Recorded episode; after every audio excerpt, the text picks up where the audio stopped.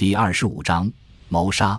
保罗两千四百七十三的麻烦之源是来自他发现的那本古书。他之所以能认出那是一本书，是因为有一次他在微缩档案室看到他们正在拷贝一些类似的有价值的古书，然后把原本销毁。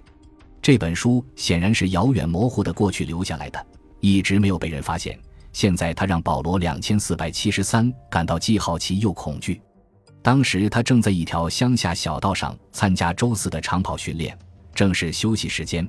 保罗两千四百七十三躺在路边的古老建筑旁，周围杂草丛生，百无聊赖之际，他一直对周四的训练提不起兴趣。他向四周打量起来，想找点乐子来解解闷。他看到身边有一堵破败的墙壁，上面有条缝。在墙边掉落下来的砖块形成了一个小洞穴，可以容纳那些小小的野生动物在里面生活。保罗两千四百七十三趴在地上朝阴碎的洞里张望，他看到一本书躺在那里。当然，他立刻想到应该怎么做：掏出那本书，然后把它交给排长。他绝不会打开这本书，因为他从小接受的教育就是与过去文明有关的东西。都是珍贵但伴随着危险的，所以他无权对那本书做出任何处置，比如毁掉它，甚至连阅读它都不行。看了看四周，似乎并没有人注意他，也没有发现排长的踪影。排里的其他人都躺在远处的地上。保罗两千四百七十三战战兢兢地把手伸进洞里，慢慢地掏出了那本书。书非常小，而且非常轻。似乎一碰就会碎掉，在伴随着恐惧和好奇的心理驱使下，他双手颤抖地揭开封面，瞥了一眼扉页，书名是《谋杀的逻辑》。在那一刻，保罗两千四百七十三感到非常失望。他勉强能认识“逻辑”的这个词，但是不太清楚具体的含义。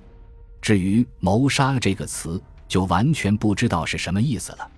既然看不懂内容，那么这本书对他来讲就没什么用了，但是他有点踌躇不决，或许能从这本书里了解到什么是谋杀，没准谋杀会很有趣呢。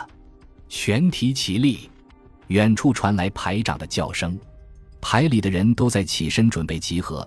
这时，保罗两千四百七十三做出决定，他把书塞进衬衫里，然后站起身，伸了个懒腰，走向集合点。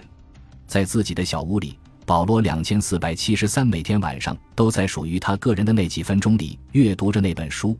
他把那本小书放在《进步新闻报》下午版的下面，装出一副读报的样子，实际上却在读那本小书，以避免被墙上的监视器发现。这种小把戏从学生时代他就十分熟稔了。显然这么做是很危险的，但是他却越来越被这本小书中的内容所吸引。欲罢不能，慢慢的，他有了一些心得，新发现令他震惊。原来谋杀就是夺取一个人的生命，这是他以前从来没有的概念，甚至做梦都没有想到过。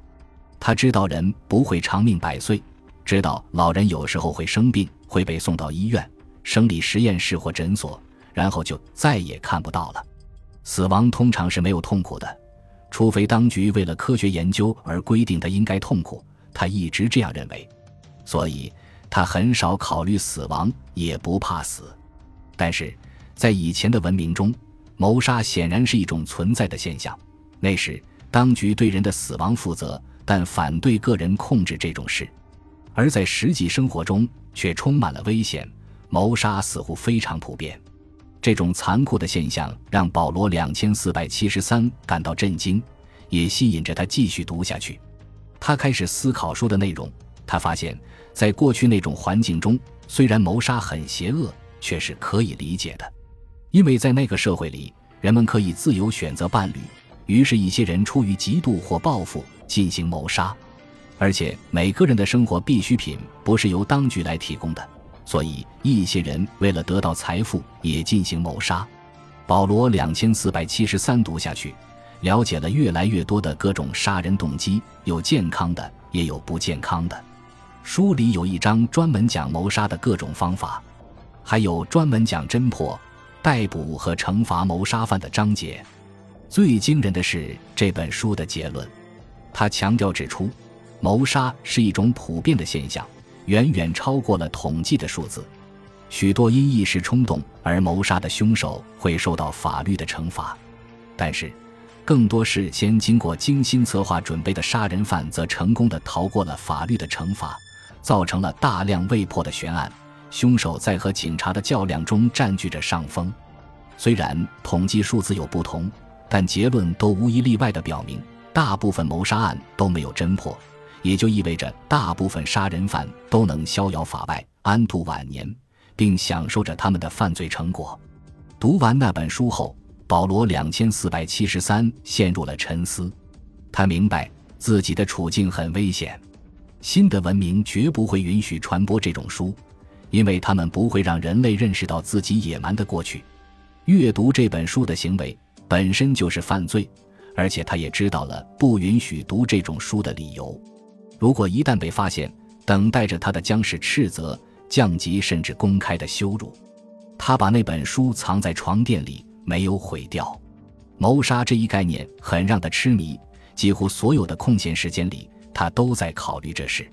他甚至想告诉卡洛尔七千四百二十七，一个几乎每天晚上都在娱乐中心和其约会的姑娘，他们经常一起走进爱抚小屋，亲密程度远超过其他人。他正在接受与卡洛尔七千四百二十七的和谐性试验，希望能把他配给自己三年甚至五年。在读完那本书的那个晚上，他差点把这事告诉他。像往常一样，他走进娱乐中心，非常合身的工作服让他的身材倍感迷人。他凝视着他的金发、明亮的蓝眼睛和雪白的皮肤，他想到了配对仪式，跟他共处一室，谈谈心里话。然后讨论一些像谋杀这类新奇有趣的话题，没有比这更好的了。为了避开辐射农业的谈话小组，他把他拉到一个角落。你想知道一个真正的秘密吗，卡洛尔？他问他。他眨眨长长的睫毛，红着脸，显得又好奇又羞涩。一个秘密，保罗。他的声音很轻柔。什么样的秘密？我违反了一条规矩。真的。很重要的规矩，真的吗？他显得很兴奋。我发现了非常有趣的东西，告诉我。他探上前去，呼出的气息散发着香水片的味道，这让他很陶醉。如果我告诉你，你要么去告发我，要么就处在和我一样危险的境地。我不会告发你的，保罗，但我不想让你陷入危险中。他失望地撅起嘴。不过这让他很高兴，这证明和他一样，他也很有冒险精神和好奇心。现在还不是时候，等到下个星期配对结果公布后，他俩将会同住一间屋子。那时他就会把那本书给他，让他也读读，这样两个人就能自由地讨论凶杀，不受时间的拘束。就在那天，保罗两千四百七十三认定他与卡洛尔七千四百二十七非常和谐，并且相信。配对试验也能证明这一点。那试验很科学，但是事实让他大失所望。星期四训练归来后，他看到了结果。巨大的布告几乎盖满了公告栏，上面写着“五十五区成员五年配对表”。他很自信地走到布告前，而结果使他震惊不已：卡洛尔七千四百二十七与理查德三千八百三十三配成对。他的伙伴则是劳拉六千三百五十六，天哪！五年，跟劳拉六千三百五十六一起生活，那个只知道傻笑、一头深灰色头发的矮胖妞，他们认为他能跟他和谐相处，而理查德三千八三十三那个装腔作势的傲慢畜生，居然独占卡洛尔七千四百二十七五年。保罗两千四百七十三愤怒地考虑他的未来，以他现在的年龄。已经不允许去爱抚屋了。当局认为，这个年龄的人安定下来，生活规律才是有益于社会的。因此，这意味着他只能和劳拉六千三百五十六在一起，而卡洛尔七千四百二十七则属于理查德三千八百三十三。他和卡洛尔七千四百二十七行将永绝。没有温馨的双人房，不能无拘无束地讨论他那本神奇的书。所有美好的憧憬都成了泡影。那本书，想到那本书，保罗两千四百七十三果断地做出了谋杀的决定。这是唯一的出路，他坚信。该如何开始呢？